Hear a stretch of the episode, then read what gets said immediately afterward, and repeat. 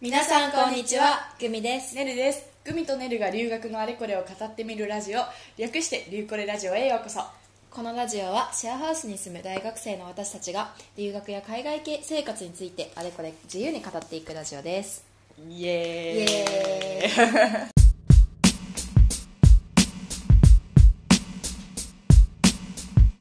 じゃあ今回は、えっと、第第2回には、えっと、グミのあの中国留学北京留学についてお話を聞いていったんですけど今回はねちょっともうちょっとはい。フランクな感じで、はい。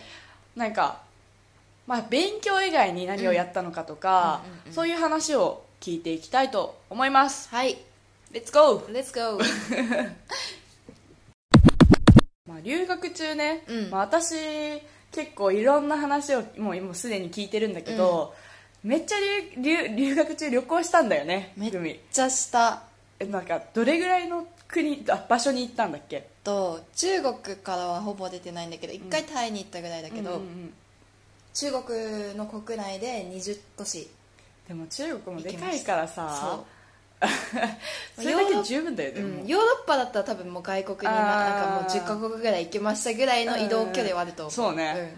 えちなみに、うん、うん行ったところの名前挙げられます？全部。全部あげられるから あ北京、わかりやすいとこ行こう。北京上海、蘇州、あとな南京とか行ってでしょ、うんうんで北は大あ両順と大えっと両順と大連、両親聞いたことないかも。えうん。あの世界史？日本史、うん。なんか両順でさうんあれだよね。日露戦争でさ、うん日本の海軍がさ、うん。あのロシアの戦艦をさうん。やっつけたところ。うんうん。が両順そう両順、うんうん。あとえっと やばいぞ。丹東丹東っていうのが、うん。北朝鮮の国境うん。が見えるところ、そのなんかか鴨読み方わかんない。鴨にさ緑のさうん。川、川うん。って書いて、北朝鮮がもう目の前で見えるところも行ったし、えーっとえっとね。頑張れ。えーっとね 長春長春っていうところにも行って、うん。信陽長春はあの日本のえっと満州国の皇居があったとこ、信陽はなんかあの、えー、と満州事変があったとこ、うん。あとはハルビンって言って、うん。あのロシアの近くの省で、もうロシアロシア人街がある。なんかもうロシア料理とかいっぱい食べた。とこへろ行っえてで南に下って雲南省の、えー、と昆明っていう雲南省っていう雲南省って中国の少数民族が一番多いとこなんだけど雲南省の昆明っていう、まあ、州省都、行って、えーっと代理っていう代理国って多分世界史の教科書にも出てくるんだけど、うんうん。代理国の代理ってとこに行って、でシャングリラっていう、えーっとえーっとシャングリラはあれですね。あのチベット民族が住んでるとこ？あチベット族が住んでるところに行ってその後成都っていう、えーっと四川省の州都、ーうん。四川省だからパンダとかヒナウエとか食べて、うんえっと、西安うんうんうん。西安行って、で今で15、うん。えっとあと あ張家界、うんうん張家界はなんかすっごい自然が綺麗なとこあなんだけど、あ行ってみたいんだよね。そうアバターのうん湖南省かな、湖南省かどこにあって、うんうんうんアバター映画のアバターのモデルになった本当にすごいもうでかすぎて、3日行ったけど回りきれなかったぐらいのでかさ。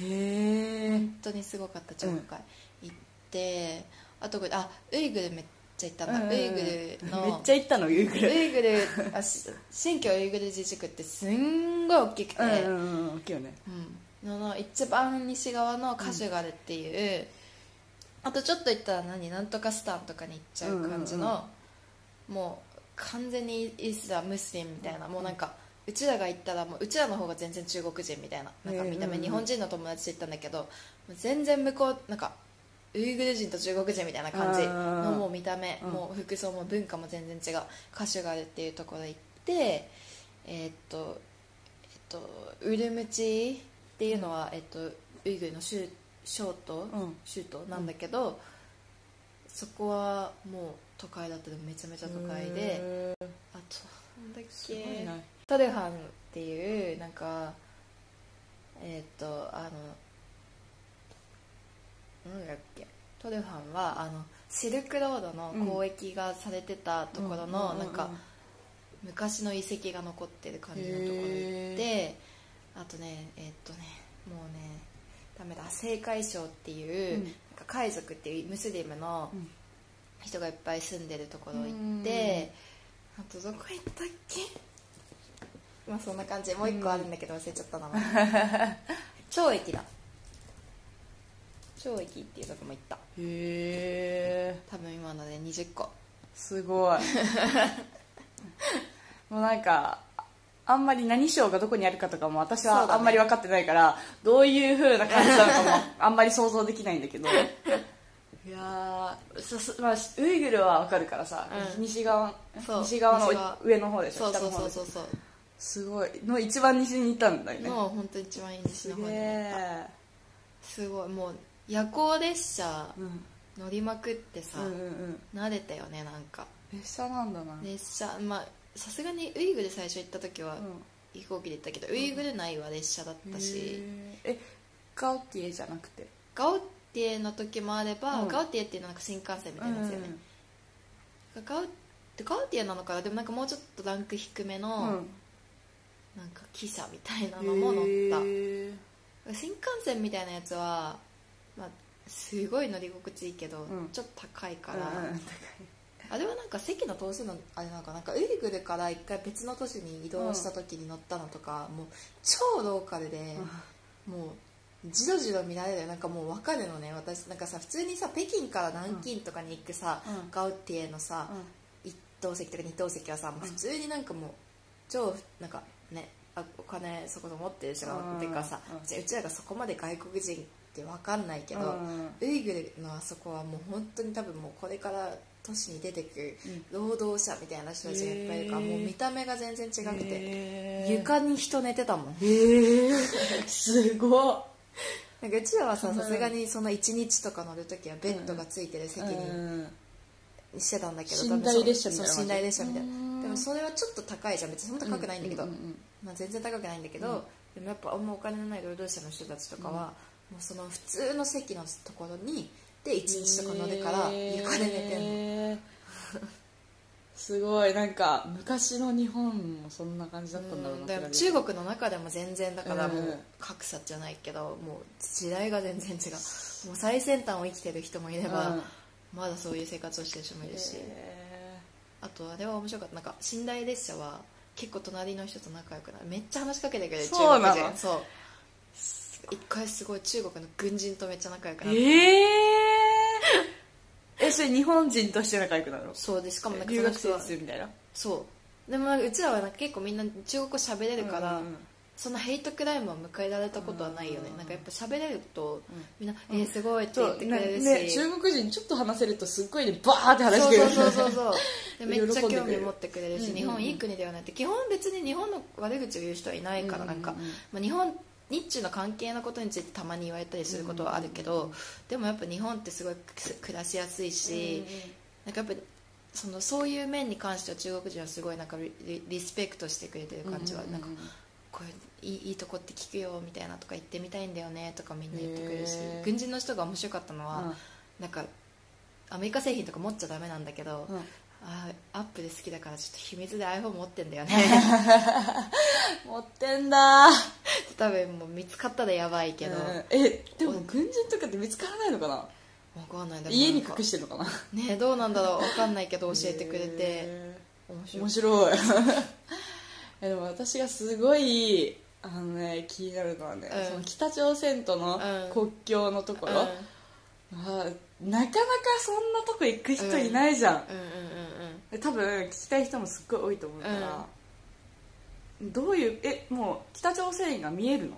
うん見える。なんか断橋って言ってあのうん。立つ立つに橋？あ南橋っていうなんかもう結構観光地化されててうちらが行った時は冬だったからうんうん観光客少なかったんだけど、うんうん結構もう整えられててすごいこういい感じの街で、うん公共交通とかもすごいちゃんとあるし、ね、ホテルとかもすごいちゃんとなんかホテルの部屋も、なんか ちょっと高お高めの値段設定の部屋があって、うんうん。その部屋は北朝鮮が見える部屋で売り出されてるのね、ええ面だからうちらは2部屋普通の部屋取って、6人とかで行ったのかな、うんうん。7人67人とかで行ったんだけど、2部屋普通の部屋取って、1部屋だけちょっといい部屋で、はい北朝鮮が見える部屋。白いで結局みんなそこでみたいな。みんな最後そこで飲み会をした。ですよね だからすごい観光地化されててでその団橋っていうのがすごいこのメインの観光地みたいになってて団橋っていうのは何かっていうとその昔その戦争何の戦争かな、朝鮮戦争かな分かんないけど、時に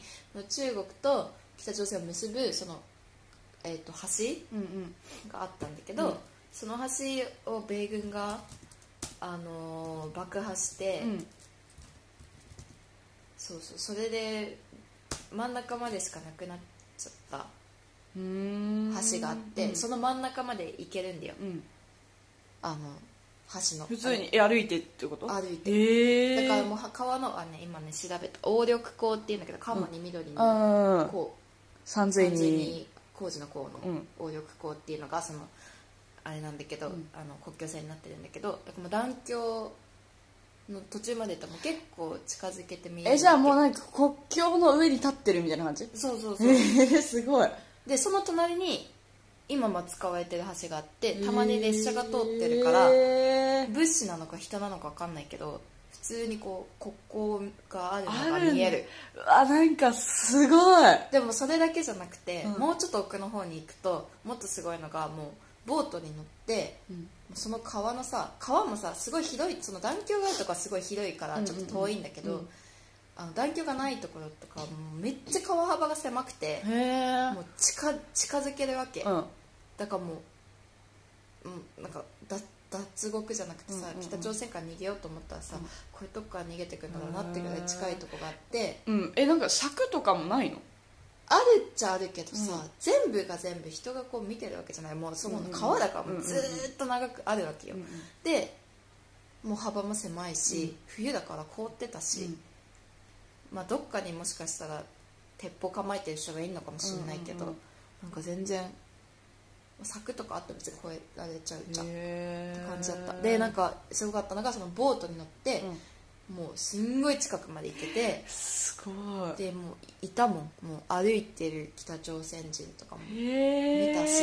えじゃあもうその国境近くでも住んでる人もいるんだ。そう住んでる北朝鮮側にも。そうそうそうなんか建物が同じ形の建物がいっぱい並んでてなんかどういう人が住んでるんですかって聞いたらなんか官僚だから一般人ではないらしくてへー。官僚が住んでるって言われた。なんかだからちょっといい生活をしてる方の人なのかもしれないけどうん。すっごいびっくりしたのがもう半分凍ってるような川で川で洗濯してる人がいたのね。へえだからもうかんね。冷た。そう。びっくりびっくりよ、ね、あとなんか団橋が2個ぐらいあってなんか奥の方の団橋に行った時にちょっと面白かったのが、結構そなんか顔凍ってんじゃん、うんうん凍ってる川であのスケートをしてる北朝鮮人の人たちがいてちょっとほっこりしたね、んかちょっとさそれもまた違うよね。なんか川でその洗濯してる人とうん。スケートしてる人っていう、うん。なんかちょっとそれも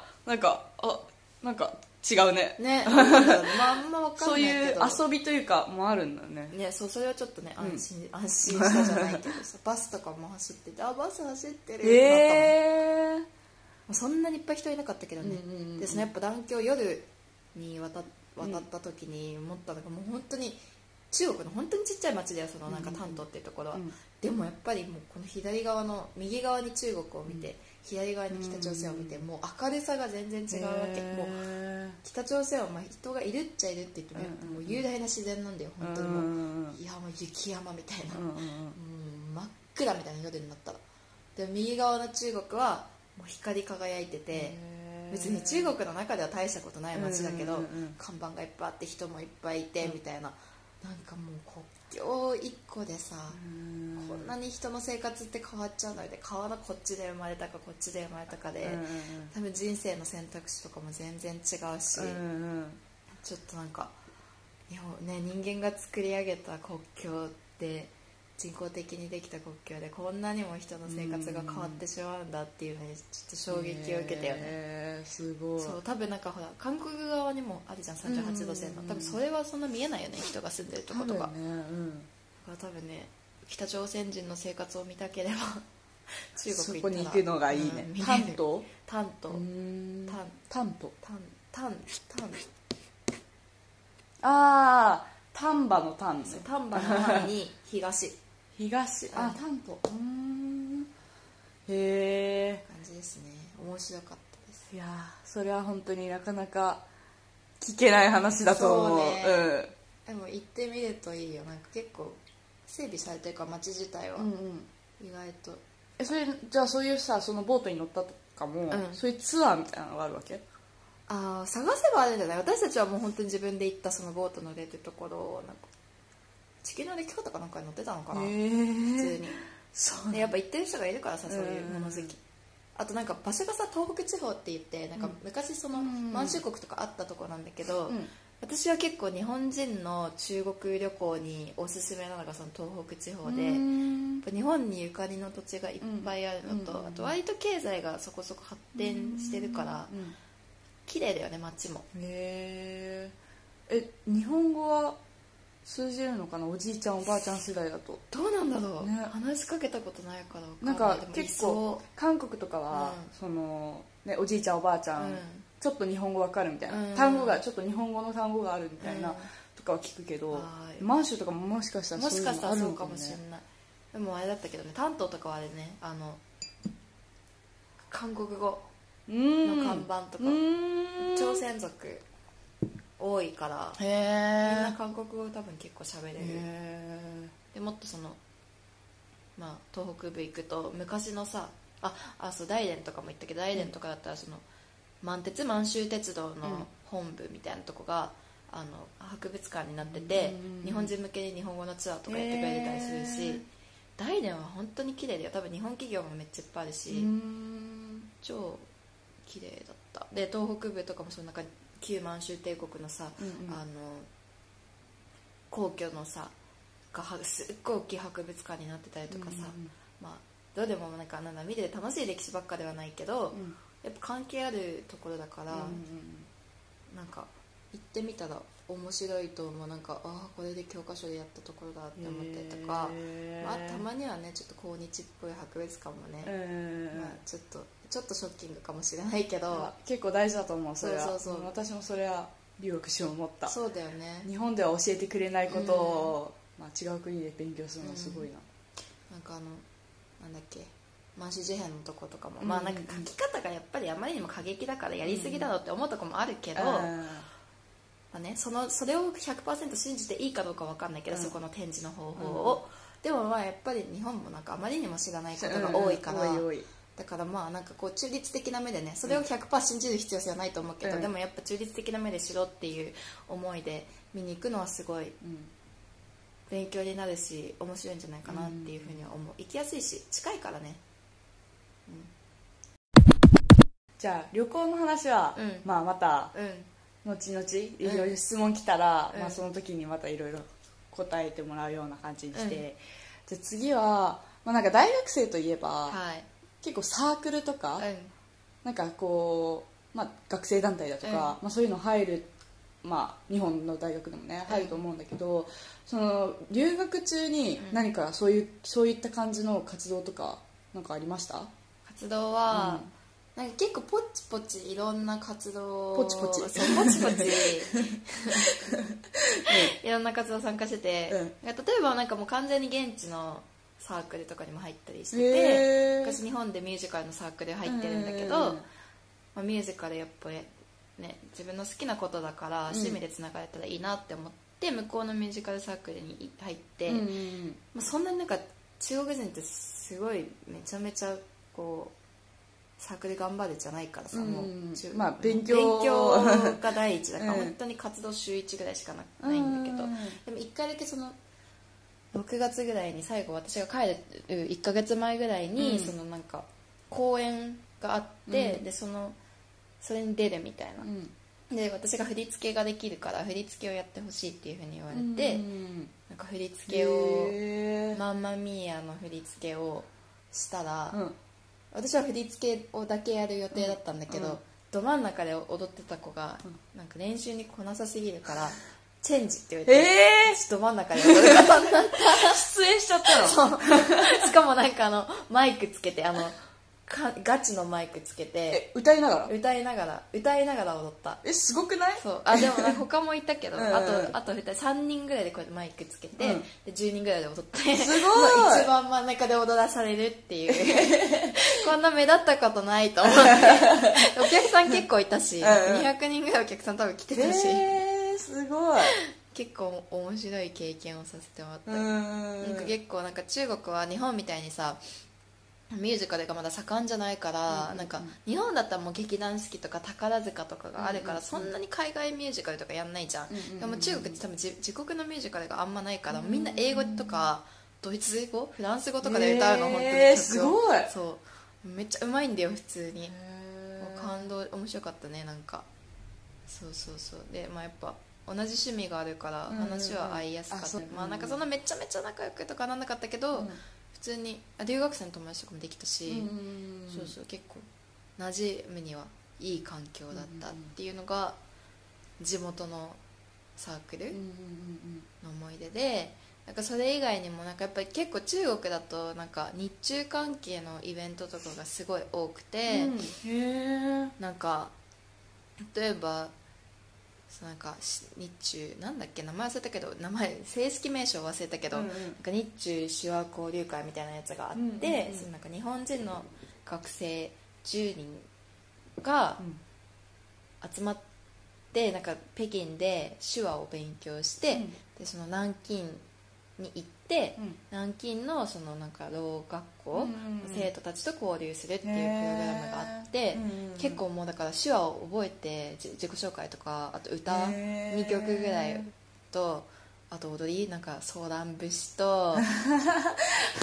グレイタストショーマンを踊ったんだけど、えー。なんかすごいその時やってたやつだよね。そうそうそうそう、えー。その時流行ってたやつだから、うんそうそれをなんかいろいろ練習して発表するっていうのをやって、そそれも面白かった。なんかやっぱ南京っていうのはすごいね、南京大虐殺ってまあいろいろ言われてますけど、うん。中国側とね日本側でちょっと意見が違ったりとか、まあ、そういうなんか割とこう日中関係がちょっとこうセンシティブなところに、うん。まあ、日本人が行ってまあ活動するっていうのはまあ割と意義があるというかさ、うんなんか、まあ、私たちもすごいなんかこう感じたことは多かったんだけど、うん。なんか最初そんかやっぱ南京虐虐殺記念館とか行ってでそこの,、うんあの人とかともお話しさせてもらって会員の人とかとうんでなんかどういうふうに思ってますかみたいな,、うんなんか結構ちゃんと聞いてくれたりもして、まあ、あんまうまく伝えられなくてちょっと悔しかったとこもあるんだけど、まあ、なんか中立的ななんか展示を心がけてますみたいな話が聞けたり、なんか多分昔よりだいぶ南京大虐殺記念館もすごいなんか中立的になってきてるなんかそこまでへー「こんにちはこんにちはこんにちは」まあ、まだちょっとそういうとこもあるけど、うんうん昔よりは良くなってきてるっていうふうに聞いたしでなんか老人ホームで一回そのろう学校に行く前に自分たちの勉強したその曲をうん。老人ホームでへやるとこがあったの、うんうんうん。老人ホームの人たちって昔の人たちだからさ、うんうんうん。結構ちょっとそういう思い出が生々しくあるじゃん。えそれも南京の？南京のお年寄りのところでやったんだけど、でもすごいなんか喜んでくれてなんかもう頑張ってねって言ってくれて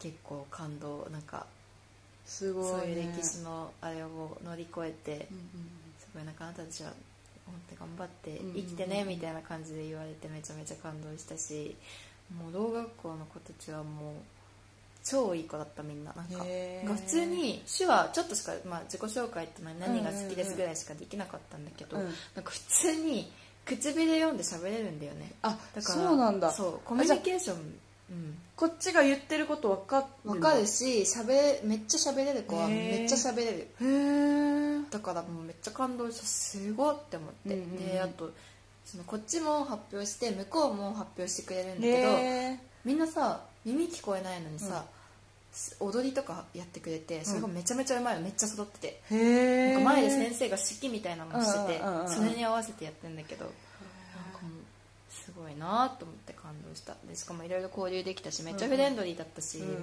ちゃみんなと連絡先交換してめっちゃ写真撮りまくって。超いい子たちばっかで、うんなんかこうやってなんか友好の輪が広がっていくのはすごいいいなって思ったなんかすごい社会的にもいい活動してるね。そうそうそう。いいよねすごく、うん。ね手話勉強できたのもすごい面白かったし、なんかやっぱ一個のなんか結構独立で言語だなみたいななんか手話のろうあ者コミュニティっていうのがあって、うんうんうん。その人たちの言語があってその人たちの世界があってっていうのが分かったのもうん。よかった。なんかもっとなんか手話とかも知ろうって思ったしやっぱ言語が違うからさ、うん。なんかコミュニケーションが取りづらいじゃん。なんかまあうんうんうんろうあ者は結構なんか私たちが喋ってるの分かったりするけど、うん。でもやっぱ私たちもさ向こうの人たちのことをもっと理解するなんかね必要性というかさ、うん。うんうんもっと知ろうって思ったらもっとね世の中良くなるんじゃないかなとか思ったしね、なんかうんすごいなんかもう頭も良くてみんな頑張っててめっちゃ元気もらったし、うん。超良かった。行けて。すごい。えーっとああ私たちがうん留学行ってたその2017年、うん。まあ、後半からうん。2018年って、日中関係悪くなかったっけ？悪くなかった悪くはなかったかな、うん。そんな。なんかさ何何十周年みたいな国交忘あれちゃったけど。そあそんな時期だったっけな？そんな感じだったっけ？うんなんか式典があった気がすうる、ん。あそうだわそうだわ。あったよねうんなんか。すごい安倍首相がねニュースに出てきてたんだよね。あそうなんだ香港で見てたそう、あ本当。うん、そうだったかもしれない。そうそうそうそんなそんななんか何もなかったよね、うんうんうん。その時期は。なんかでもなんか悲しいよねそのなんか国のさ、いざこざでさ、一個般人がねそうそうさそう。まあ、国はまあやっぱいろいろあるよ。なんかこうんうう思惑もあるし、うんうんうん。既得権益とかもあるし、やっぱこう国民をこううまくコントロールするためにさ、うんまあ、いい悪いもないじゃん、まあ、いい悪いはあるかもしれないけど、まあ、なんかしょうがない部分があるじゃん。なんか国がちょっと理不尽なことをやっちゃうことに関しては、まあちょっとはって思う時もあるけどさ、まあ、そこはそこじゃん。なんか結構なんか悪いことをしようがいいことをしようが、まあ、やっぱちょっと国の思惑っていうのがあるのはしょうがないけど、うんうんうん。個人がそれになんかあんま左右されるのは私は良くないなって思ってて、楽しいよね。うん。だって別にみんな一生懸命頑張って生きてるし、うん基本いい人たちだと思うし、まあ、悪い人はどこにでもいるし、だからなんかお互いを知ろうとする努力がいろいろできればいいし、なんかやっぱ日日中っていうイベントがいっぱいあるのも、うんすごいなんか中国のいいところかなみたいなやっぱ日中を盛り上げていこうっていう思いを持った人たちが日本人も中国人もいっぱいいて、うんでそういう活動がすごいできてできてっていう、日本人として中国人の人たちと交流できるっていうのはすごいなんか感動的な瞬間もいっぱいあったと思います、サークルってさ、うん。本当にいいなって思うんだけど、うん。私はあんまりサークル留学中は入ってなかったんだけど、うん。こう私たちの大学に、うん。私が行ってた大あの香港の大学から、うん。私たちの大学に留学に来てた、うん。はこの8月に帰っちゃったんだけど、うん。子がいてその子はね、えっと、バスケ部に入ってたのね、うん。サークルじゃなくて部活動だったんだけど、ですっごいなんかあの留学前にその香港で会ったことがあるのね、うん。その時はほとんど日本語喋れなくて、なんかこの子大丈夫かなってちょっと私も心配してたんだけど、うん。本当留学から終わる直前にうん。会った時にすっごいペラペラになってて、なんかねなんなら日本人のノリについていけちゃう。すごいね。そうなんかあのジョークとかにもついてきちゃうぐらい、もうそれはすごいよ。すごいよね、うん。えなんか喋れるとジョークが分かるってうん。また、またレベルが違うじゃん、うん。そう。から結構そうやってそのさっきのミュージカルの話もそうだけど、そう共通の趣味とかで、友達作るのって友達作ったりこう、いろんあのべ語学勉強したりするのってすっごい効率いいし、効率いい本当にいいと思う。なんか何か一つ自分の好きなことみたいなのがうんうんうんうん。あった方が、新しく始めてもいいし、まあ始めてもいいし、せっかくだからそうそうそう。そしたらもうねそっからいくらでも世界は広がっていくし、うんうんうん。やっぱ好きなことやった方が伸びるしね。ね。語学だけ勉強しようってやってもちょっと限界があるかも。だから本当留学はねべんせっかく留学行くからうん。勉強するっていうのも、うん。まあ、もちろん大切なんだけど、うん。やっぱりそういうふうにねこう人とつながったりとか、ね。っていうのもやっぱ大切だよね。大切大切。うん。でなんかこっからあとねちょっと、まあ、話変わってくるんだけど、うん。将来の話とかになるんだけど、うん。やっぱ私たちはその3年生の秋からうん。4年生の春まで、まあ、うん留学したじゃん、うん。で、まあ、今5年目の大学生活やってるんだけど、まあ、就活とか、うん。まあ、私たちはだから、えっと、4年目の、えっとまあ、2月ぐらいから、えっと、5, 5年生の、まあ、6月ぐらいまで、うん。まあえっと就活したわけだけど、うん。その留学中に、まあ、就活ちょっとやったりだとか、うん。まあ、そういう感じの機会はあったのかなっていうのはありました？えっとなんか私自身そんなにうん就活を一生懸命頑張ろうと思ってはいなくて、うんなんか割と就活しようかな妊娠しようかなみたいな,、うんなんか英語系も行きたかったし、うん。妊娠したいなみたいなだからなんかガチでそのなんか選考を受けたりとか、うん。そういうのはなかったけど、うん結構北京でよかったなって思うのが、すごくいっぱいその駐在員日本企業の駐在員の方がいて、うんで例えばなんかそのなんか毎年2回ぐらいなんか日本人の新刊みたいなのを開いてくれて、なんか北京大学の新刊みたいなので本当に社会人も来るしいろんな大学の人が来るしみたいな日本に関係ある人とか日本にだから日本に留学してた中国人とか、日本人とかが来る新刊でいろんな日本人と知り合えたりとか、あとなんか普通になんだっけな社会人と学生の交流会みたいななんかそういうなんか日本人のコミュニティがあって、うん。ですごい日本のなんか北京の大きい日本居酒屋に日本人のなんかもう企業の人と学生がもう一堂に会してなんかちょっと合コンみたいな感じでこう社会人学生みたいな感じで テーブルがいっぱいあってね、ええで席替えとかしていろんな社会人の人とご飯してお話ししてみたいな機会を設けてもらったりとかなんか結構例えばつあとあれかうちの大学いろんな大学があるじゃん。でその大学の OBOG 会があるんだよ。やっぱ北京ってめちゃめちゃ日本人がいるからもうこんな普通に地方の国立の大学うんのうん。同窓会もいて、へえそうなんだ。そうそうだからもう北京ダックをおごっていただいたりとか。高いもんねそう実は。そう。北京ダックめっちゃ高い。めっちゃ美味しいんだけどね、うん日本で食べるよりは安いよいやもちろんもちろん。でもなんかそうそういうのおごってもらったりとか、なんかすごい社会人の方と話す機会があって、うんうんうん。なんかそれはめちゃめちゃ良かったですう。んなんか自分の全然興味のない、ん。あの分野の話もいろんな人がいるから聞けるし、あと結構やっぱ留学する人って将来的にちょっと国際的な仕事ができたらいいなみたいなこと思う人が多いと思うから、なんか本当に実際にその外国で国際的な仕事をしてる人に会えるから、うん。なんかそういう人たちがなんかどうやってこうここまで来たのかとかロールモデルじゃないけどそうそうなんかそうそういう感じでね。うん、なんかどうやって就活したんですかうん。とかすごいね自分の結構リアルに働く姿あこの企業でこういうふうにやったらこういうふうに働けるんだみたいなのがうん。聞けたのはすごい良かった。なんかいわゆる就活用語でいう OBOG 訪問みたいな感じのがそうそうそこっちからやらなくともこう開開いてもらえてしかもすごいいろんな人の話が聞けたってことだよね。う。でめちゃめちゃ名刺もいっぱいもらえるから、うん。私は全然活用できなかったんだけど、うん。活用すればすごいなんか、めっちゃつながると思うしめっちゃそれはいい機会だったなって思う,、うんうんうん。なんかこの仕事やりたいなって思ったりあこの仕事は無理だなって思ったり、それもなんかやっぱうん。話聞いてみないと分かんないから、うんこういう雰囲気の人がいるんだとかも分かったし、うんめちゃめちゃそれはいい経験だったかな。かじゃあ、うん。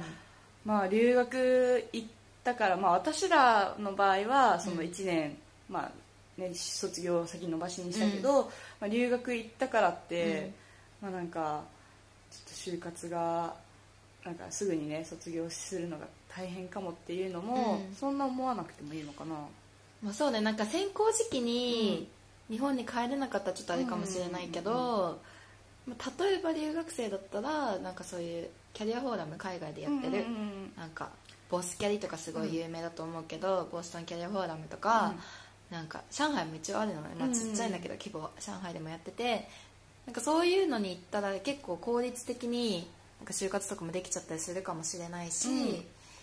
まあなんか OB とかのコネクションを作るのはすごい簡単だから、なんかそれを利用してとかはできるから、うん。なんかまあ本当に早くまあなんか奨学金とかもだって長くね1年間ぐらい伸ばしてもいいんじゃないって私は個人的には思っちゃうタイプだけど、ええまあ、それが嫌だなっていう思う人も選択肢はうんうん全然あるし、そうなんかしかも日本じゃさ会えないぐらいのレベルのね結構トップの人とかと会えたりもするしあと結構日本企業でインターン募集してたりもするからそういうのでインターンめっちゃやってる友達とかもいっぱいいたし日本企業もあったし中国企業とかもあった。あすごいね。中国企業に行くのはすごい。インターンしてましたとか言ったらうん。めっちゃ就活に使えるじゃんうん。多分。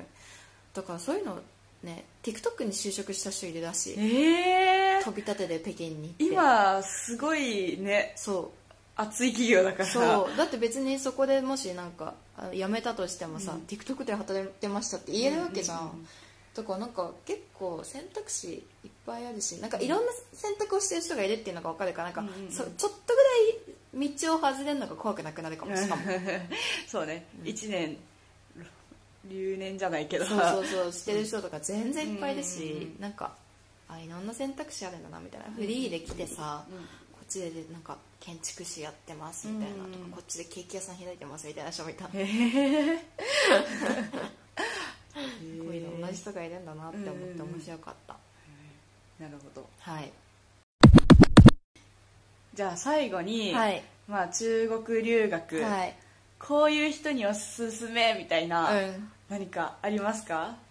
なんかうーんとなんか私とちょっとタイプが違うかもしれないけど、うん。私は結構うん。おすすめしたいのはビジネスに興味がある人はおすすめしたい、うんうんまあ、なんでかっていうと、なんかやっぱ結構その中国の大学で一番力入れうんうんうん。られてるのがビジネスっていうところもあるし、なんか結構やっぱビジネスをやってる人たち今すごいこうはや盛んじゃんそのなんか新しいその企業とかがいっぱいこうできなん。かなんだろうそういうベンチャーがいっぱいあったりとか、うん。だからそういうところでもしかしたらインターンとかできる可能性もあるし、だからそういうところに参加したらすごいビジネスの今とか見れると思うし、あと結構その日本の企業でビジネスしてる人と出会う機会機会もいっぱいあるし、なんかすごいが就活頑張りたいとか、うん。ビジネス頑張りたいっていう人にはすごくいい環境なのかなって思うのが一つかなあとまあ中国語喋れますって結構使えるからねうん。就活で、